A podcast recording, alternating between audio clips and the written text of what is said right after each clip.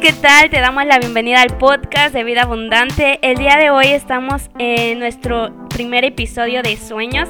El día de hoy estaremos tratando el tema Sueños personales con el pastor Omar Galván. Esperamos que puedas estar dispuesto, que Dios pueda hablar a tu vida y que estés concentrado en los planes que Dios tiene para ti el día de hoy. No lo olvides, conecta con nosotros, pero sobre todo, conecta con Jesús. Qué padre poder, poder llegar hasta la sala de tu casa, al lugar donde te encuentres. Qué, qué buena oportunidad de compartir contigo. Acá en Casa Hogar Alfa y Omega, donde se desarrolla vida abundante, estamos muy contentos de poder eh, adorar juntos y poder compartir la palabra del Señor. Estamos en esta serie de sueños, ¿verdad? Y cuando nosotros hablamos de sueños regularmente, lo relacionamos con dormir. ¿A cuántos les gusta soñar? Amén, ¿verdad? Yo soy bueno para dormir. Yo apenas, es más, todavía ni pongo la cabeza en la almohada y ya estoy roncando. ¿Verdad? Y le digo al Señor, Señor, cada vez que quieras hablarme, háblame en sueños, ¿verdad? Porque pues ahí estoy.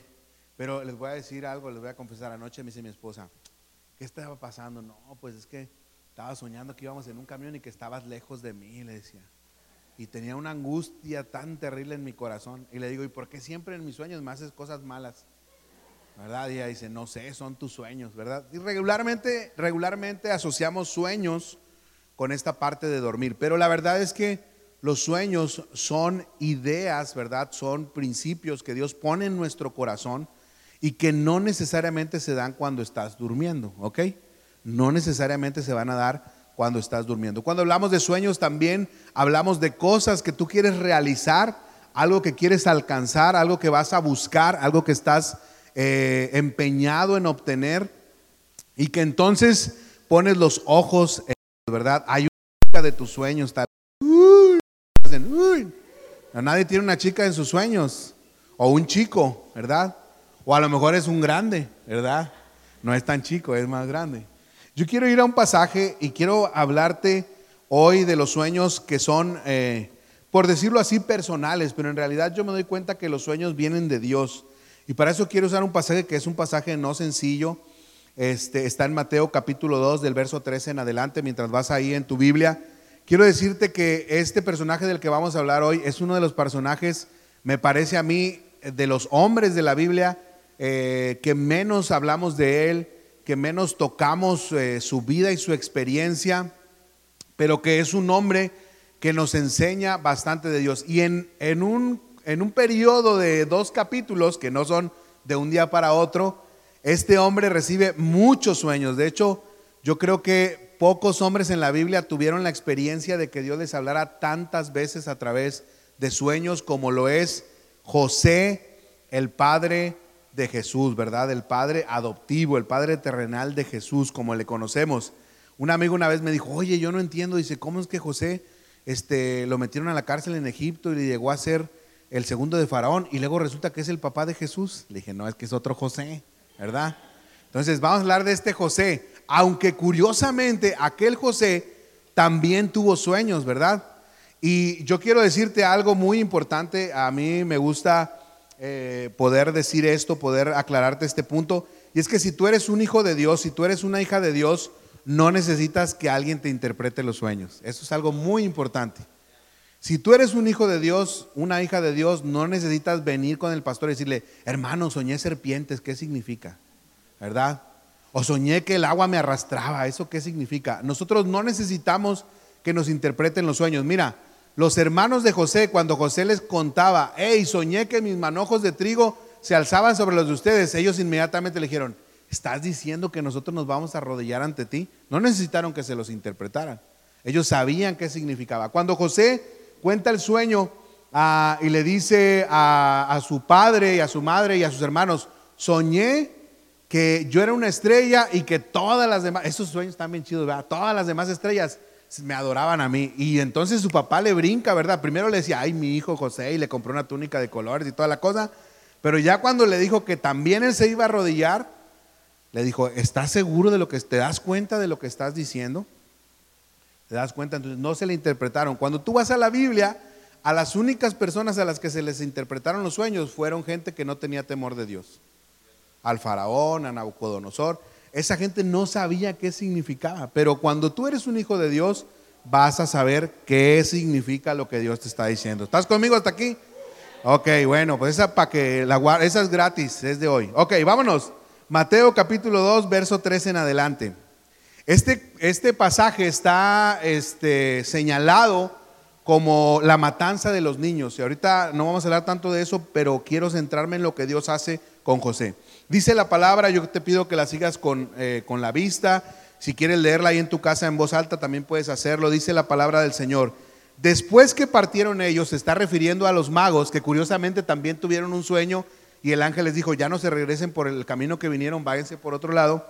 He aquí un ángel del Señor apareció en sueños a José y dijo, levántate y toma al niño y a su madre y huye a Egipto y permanece allá hasta que yo te diga, porque acontecerá que Herodes buscará al niño para matarlo. Y él, despertando, tomó de noche al niño y a su madre y se fue a Egipto.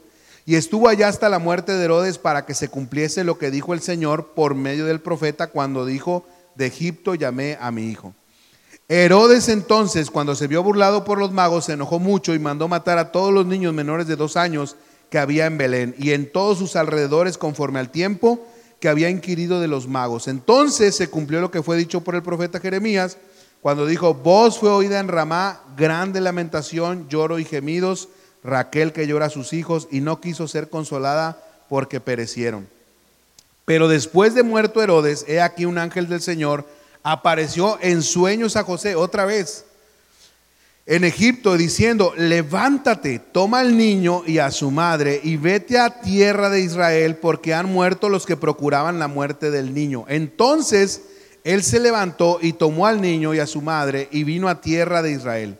Pero oyendo que Arquelao reinaba en Judea en lugar de Herodes su padre, tuvo temor de ir allá.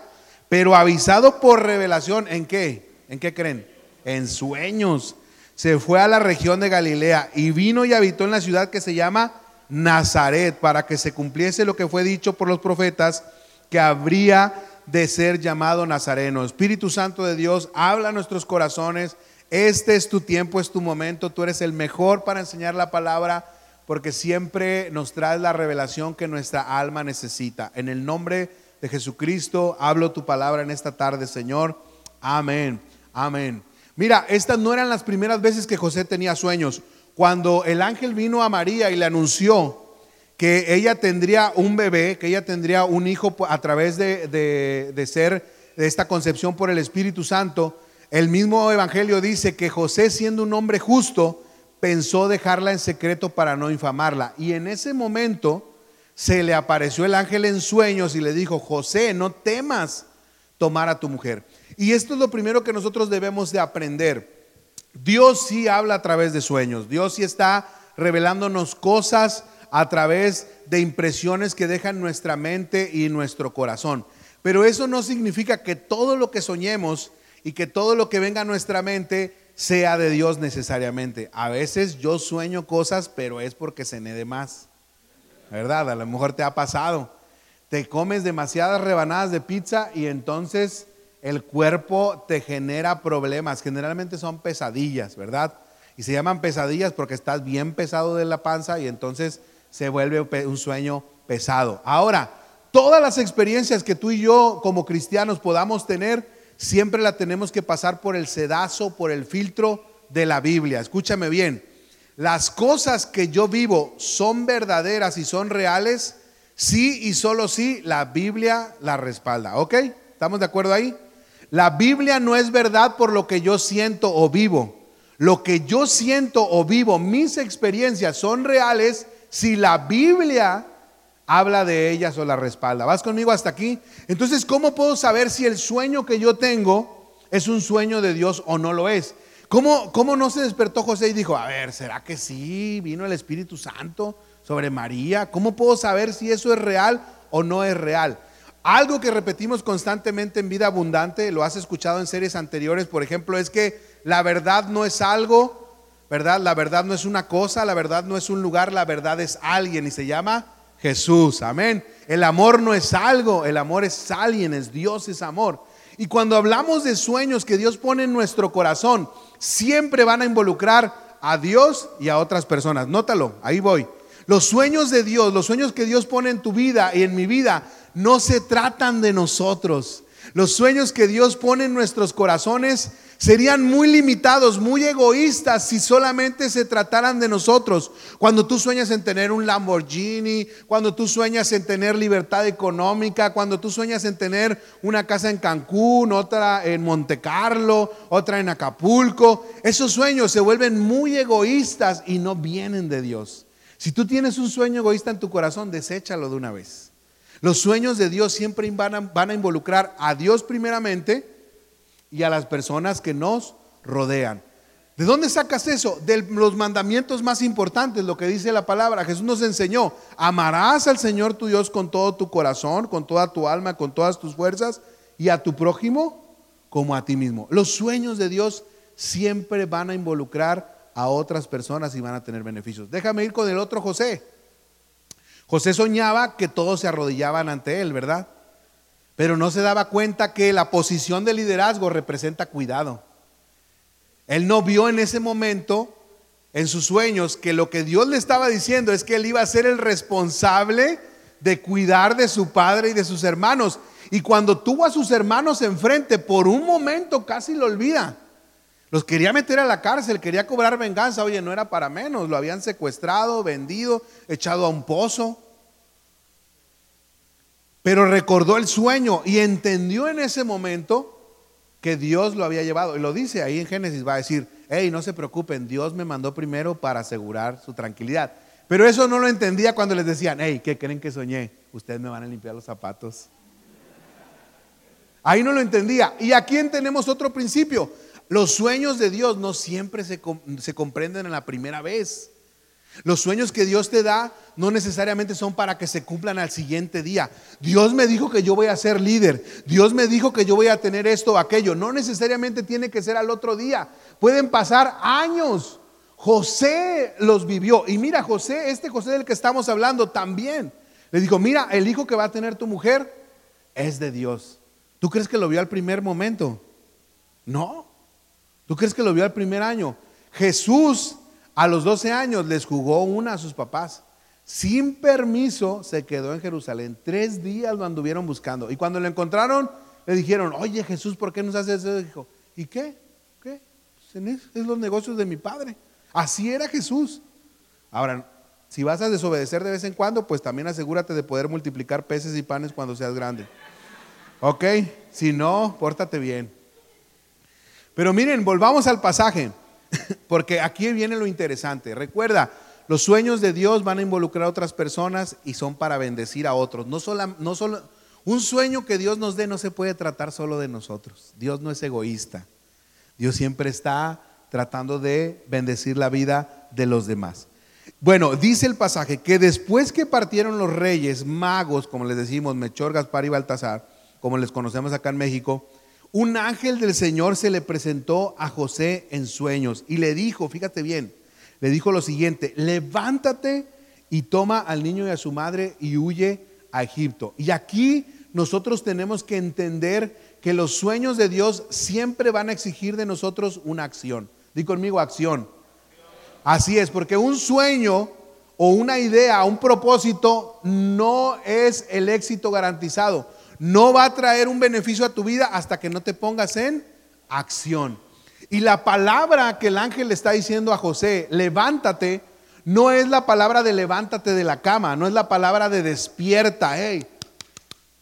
No, no es esa palabra. Esta palabra que está aquí, levántate, es la palabra que tiene que ver con eh, levántate de la oscuridad, vuelve en ti. Mira, mira la realidad. Esta palabra se relaciona con la palabra de la misma raíz que viene de resucitar, de salir de la oscuridad, de salir de la muerte. Yo quiero que tú entiendas conmigo algo. José era un hombre común y corriente, esa es la verdad. José, José era una persona de la sociedad de la más baja que podía haber en su tiempo. El sueño de José, fíjate bien, antes de que el ángel se le apareciera, era solamente tener una esposa, hijos y hacer muebles, ¿verdad? Cantar, amorcito corazón, yo tengo tentación. Pasársela ahí, tener su chachita, ¿verdad? Diríamos en México, algunos no van a entender esa referencia y los chiquillos tampoco la entienden porque no han visto películas de Pedro Infante, pero Ese era el sueño de José. Ahora yo quiero decirte, los sueños que Dios tiene para ti son más grandes que lo que tú has soñado. Amén. Mientras nosotros estamos soñando en casas, en cosas, en pelo, ¿verdad? Dios está pensando en nosotros para conquistar naciones. Mira, cuando Él viene a José y le dice, hey, no temas tomar a María, tu mujer, y al hijo, porque será llamado Emanuel. Híjole, o sea, José dice, bueno, yo pensaba en tener hijos que fueran carpinteros, pero tú me estás diciendo que mi hijo va a ser Dios con nosotros, va a ser la encarnación de Dios en la tierra. ¡Wow! Eso es más grande.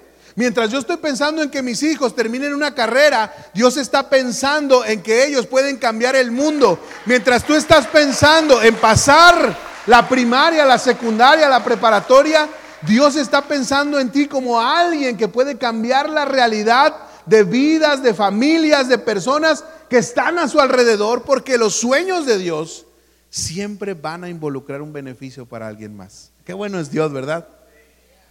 Yo, yo pienso que Dios soñó con nosotros cuando, cuando dijeron allá en Edén, en, en el Génesis, hagamos al hombre como un sueño. Hagamos al hombre. Y mira, no pensó, en, no pensó en él, vamos a ser un hombre bien obediente, que nunca falle. Vamos a ser un hombre que no nos dé problemas. Dijo, hagamos un hombre conforme a nuestra imagen, nuestra semejanza, y que decida amarnos cuando Él quiera. ¡Wow! Tremendo. Tremendo. Ve alrededor y las cosas que nosotros, amén, gloria al Señor, las cosas que nosotros generalmente hacemos tienen que ver con cosas que nos satisfagan a nosotros, pero Dios siempre está pensando en hacerle bien a alguien más. ¿Cuántos dan gloria a Dios por ello? Y le dice el ángel en un sueño, levántate, escúchame, si Dios ha puesto un sueño en ti, te tienes que levantar. Y este levántate es sal de tu realidad actual. José estaba apocado. Imagínate, un hombre humilde que tiene al rey, a la persona más poderosa de su tiempo, buscándolo para aniquilarlo a él y a su hijo. Eso no es cualquier cosa. Y así son los sueños de Dios. Cuando nosotros nos metemos en la línea de Dios, cuando nosotros nos ponemos en, eh, eh, en, la voluntad de Dios, sin duda habrá fuerzas negativas, fuerzas de las tinieblas que van a querer acabar contigo. Sin duda las tentaciones van a aumentar, sin duda los problemas se van a dificultar. Imagínate cuando Dios eh, puso en el corazón de mamá Tere, de papá Elías, eh, generar algo como lo que estamos hoy. Ese era un sueño inalcanzable desde los puntos donde ellos estaban. Y yo te voy a decir algo, todas las cosas que Dios nos pide son de su tamaño. Todas. Todas son de su calidad. No las podemos alcanzar por nuestra propia mano. No están a nuestro alcance desde el punto de vista natural. Así que el ángel le dice a José, mira José, tienes que salir de aquí, levántate. Quiero insistir en esto, este levántate no es solo un despiértate, es un sal de tu realidad. Escúchame bien, hay hábitos, hay pecados, hay actitudes que no te van a permitir alcanzar los sueños que Dios ha puesto en tu corazón. Tú vas a llegar tan lejos como tus hábitos te lo permitan, tan lejos como tus hábitos te lo permitan. Y lo que Dios te está diciendo esta noche es, levántate, no te quedes donde estás. Ya alcanzaste algo, levántate, ve más allá. Ya viste un poco de luz, ve más allá. Ya te sientes un poco más libre, ve más allá. Levántate y ve al lugar que yo te estoy mandando. Y lo manda a Egipto. Egipto es el lugar de la prueba, Egipto es el lugar de la dificultad, Egipto es el lugar donde corres el riesgo de ser esclavizado. Pero si tú vas en la voluntad de Dios, escúchame bien, lo que Dios está diciendo, Obed, es, yo tengo la capacidad de convertir aquello que el diablo levanta para esclavizarte en el lugar que te va a sustentar, aleluya. Porque Egipto no lo sabía. 70 personas, dice la escritura, 70 personas entraron a Egipto y lo que Egipto no sabía es que Dios los estaba llevando ahí para ser la incubadora del pueblo de Israel. Millones salieron de ese lugar. Así que aunque tú estés pasando un momento de dificultad, si estás moviéndote en la voluntad de Dios, vas a tener una recompensa asegurada. Le dice el ángel, permanece allá hasta que yo te diga, porque Egipto no es para quedarse. Egipto no es para quedarse. Lo que estás viviendo hoy en tu vida no es para que te quedes. Lo que estás enfrentando hoy en tu vida no es la realidad que Dios quiere que tengas es momentáneo, es por un tiempo solamente. Tienes que estar listo, tienes que estar lista, dispuesto para escuchar otra vez la voz de Dios, ¿verdad? Porque acontecerá que Herodes buscará al niño para matarlo. No hay, no hay, hay varios padres acá, vemos varios padres acá, pero no hay un sueño más grande que los que Dios pone en nosotros a través de nuestros hijos. No hay un sueño más grande, jamás va a haber un sueño más grande. Yo no tengo expectativas puestas en mis habilidades, ni en mis capacidades, ni en lo que yo pueda hacer, sino estoy siempre soñando lo que Dios va a hacer a través de Gesed, de Asaf, de Asher. Dios siempre está trayendo a mi corazón cosas que yo no voy a poder alcanzar por tiempo, las experiencias que yo tengo, por las habilidades que yo tengo, pero que mis hijos sí las van a alcanzar. Mira, Dios le dijo a Abraham, salte de tu tierra y de tu parentela, te voy a dar una tierra. Abraham no la conquistó. Isaac no la conquistó. Jacob no la conquistó. Moisés no la conquistó. Josué empezó la conquista. David la consolidó. Salomón la llevó a otro nivel. Así son los sueños de Dios. No empiezan ni terminan contigo. Aleluya. Tienen trascendencia. Son para la eternidad. Aleluya. Gloria al Señor. Así que va a haber quien lo quiera matar. Herodes, Herodes representa al mundo. Herodes representa el orden que está afuera. Al príncipe de este mundo. Herodes representa toda la maldad. Y Herodes no tiene, fíjate bien, no tiene reparo. Él no se va a detener para matar inocentes con tal de acabar con los sueños que Dios ha puesto en tu corazón. Herodes le ofreció a los magos, les dijo, yo también quiero ir a adorarle. Es falso, Herodes. Más falso que un billete de tres pesos. ¿Verdad? Estate allá. Estate allá. Porque Jesús tenía que cumplir las profecías. Cuando Herodes se vio burlado, dice que se sintió tan enojado que mandó a matar a los niños. No, no, me puedo quedar ahí hoy, solamente quiero que tú vayas conmigo. Pero después de muerto Herodes, qué maravilloso, aleluya.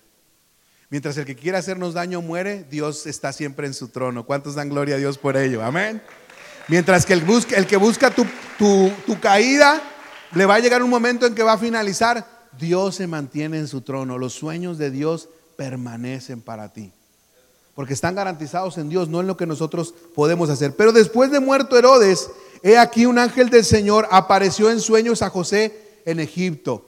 Aunque estés en dificultad, todavía puedes soñar. Todavía Dios quiere hablarte.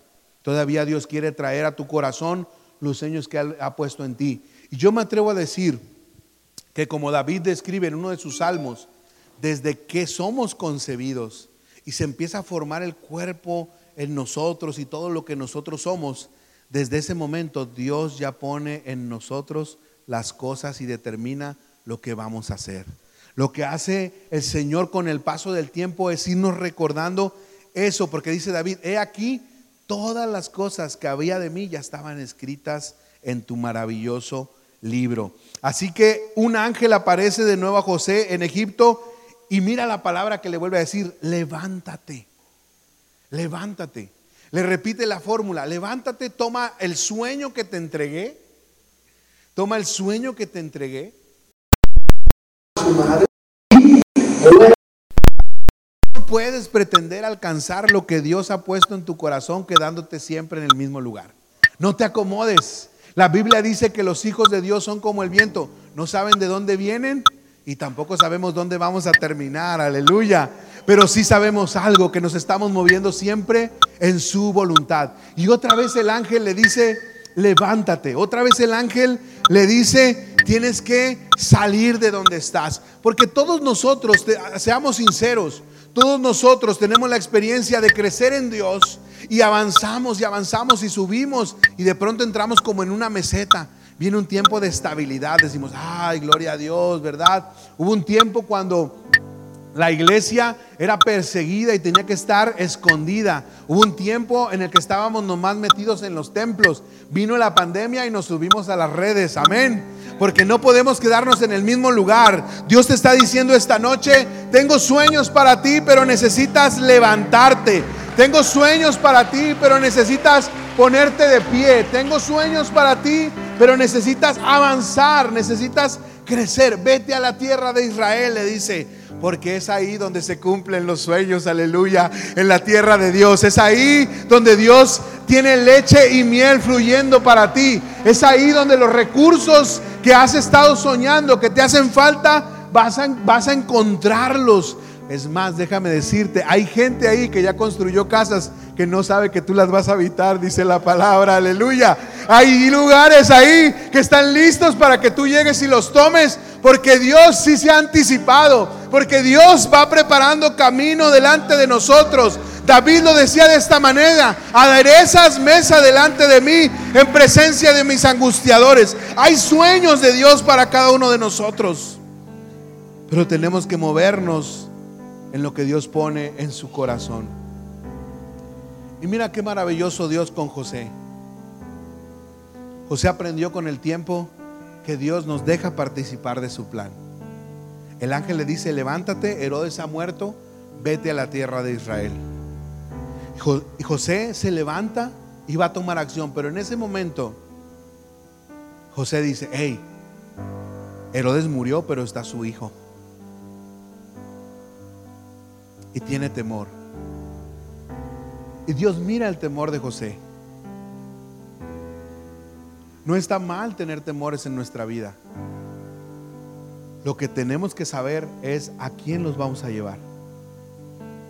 Yo quiero que tú notes cómo Dios está dispuesto a hacer cambios ligeros en sus planes a fin de que tú y yo nos sintamos confortados. Aleluya. Qué maravilloso. Porque el ángel le vuelve a aparecer y le dice, ok, está bien, no es momento de Israel. Vete a Nazaret.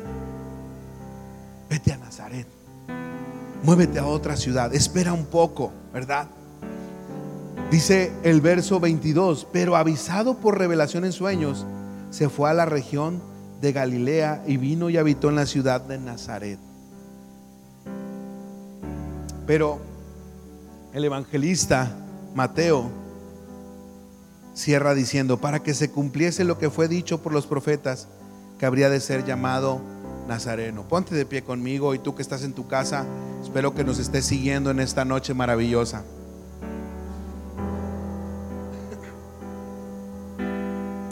José nos representa. José es la manifestación de todos aquellos que hemos nacido de este lado del cielo. Todos nosotros nacimos con un propósito de Dios. Pero al igual que José, a muchos de nosotros nos cortaron las alitas antes de que pudiéramos volar. Experiencias negativas, circunstancias complicadas. Alguna vez yo llegué a expresar, y a lo mejor tú lo has hecho, si yo hubiera nacido en tal lugar, o si mi padre fuera otra persona. Pero en realidad, en realidad, no necesitamos otro tipo de experiencia. Lo que necesitamos es alguien y se llama Jesús. El evangelista cierra esta historia de aparentes cambios, de aparentes accidentes diciendo Mateo, y vino y habitó en la ciudad que se llamaba Nazaret para que se cumpliese lo que fue dicho por los profetas que habría de ser llamado Nazareno. Una expresión sencilla que generalmente la leemos y la pasamos por alto, pero escúchame bien, Dios ya tiene escrito el final de tu historia, aleluya. Dios ya tiene escrito el final de tu historia. Y la palabra nos dice que Él tiene pensamientos de bien y no de mal para nosotros. Aleluya. La Biblia nos dice que Él desea lo mejor para nosotros. Así que tú puedes caminar confiada, tú puedes caminar confiado en lo que Dios esté trayendo a tu corazón si cumple esos requisitos, si no se trata solo de ti. Si lo que Dios está poniendo en tu corazón o el sueño que tú crees tener glorifica a Dios y bendice a otros, avanza, avanza, levántate. Pero deja aquello que te está impidiendo alcanzar lo que Dios está teniendo en tu corazón. Y aunque en el camino aparezcan ciertos accidentes, tú debes de saber que al final lo que Dios ha dicho se cumplirá. Aleluya. Lo que Dios ha dicho se cumplirá. Yo quiero orar contigo esta noche. Yo quiero tomar unos minutos para orar contigo porque sabes que lo que Dios ha dicho de ti ciertamente se cumplirá. Voltea al que está a tu lado y dile, lo que Dios ha dicho de ti ciertamente se cumplirá. Lo que Dios ha dicho de mí ciertamente se cumplirá. Aleluya. Ahora lo importante aquí es, ¿qué ha dicho Dios de ti? ¿Qué ha dicho Dios de ti? ¿Qué te ha dicho Dios? Hace como siete años compartí acerca de los sueños que Dios pone en nosotros y que no debíamos de dejarlos morir. Recuerdo muy bien, fue en la ciudad de Palenque. Y como a los cuatro o cinco años volví a ir para allá. Y entonces se me acercó una hermana con una niña y me dijo, hermano, ¿se acuerda de mí como regularmente la gente hace, verdad? Y yo le dije, hermana, perdóneme, pero no me acuerdo de usted. Me dijo, en este mismo lugar, hace cinco años, usted nos dijo que si teníamos un sueño de Dios, no lo dejáramos morir. Y yo tenía el sueño de tener una hija. Y aquí está, dijo, ese día pasé y le dije, Señor, cumple lo que has dicho de mí. La verdad fue muy sorprendente muy sorprendente. Hace años, cuando yo le preguntaba a mi padre, ¿por qué te casaste con mi mamá? Él decía, por tu culpa. y yo siempre le decía, pues si yo ni los presenté, ¿verdad? Pero con el tiempo, cuando platicaba con mi papá, él me decía, cuando yo supe que ibas a nacer, le dije a Dios, aunque no era un creyente, le dije a Dios, Dios, yo quiero que mi hijo sea diferente. Yo sé que Dios había puesto sueños en su corazón, que no alcanzó a capitalizar. Yo sé que Dios ha puesto sueños en mi corazón, que no voy a alcanzar a capitalizar. Pero ¿sabes qué? No tengo ningún problema en que mis hijos los alcancen. No tengo ningún problema en que ellos logren lo que yo no voy a alcanzar a llegar de lo que me voy a asegurar es de compartir con ellos y de enseñarles a ellos que los planes de Dios de cierto se van a cumplir. Para que se cumpla lo que está escrito. Aleluya. Así que yo quiero orar contigo esta noche y yo quiero decirte, si no sabes exactamente qué Dios escribió de ti, no te preocupes, Él te va a ir revelando en el camino pero asegúrate de levantarte. No te quedes en el mismo lugar.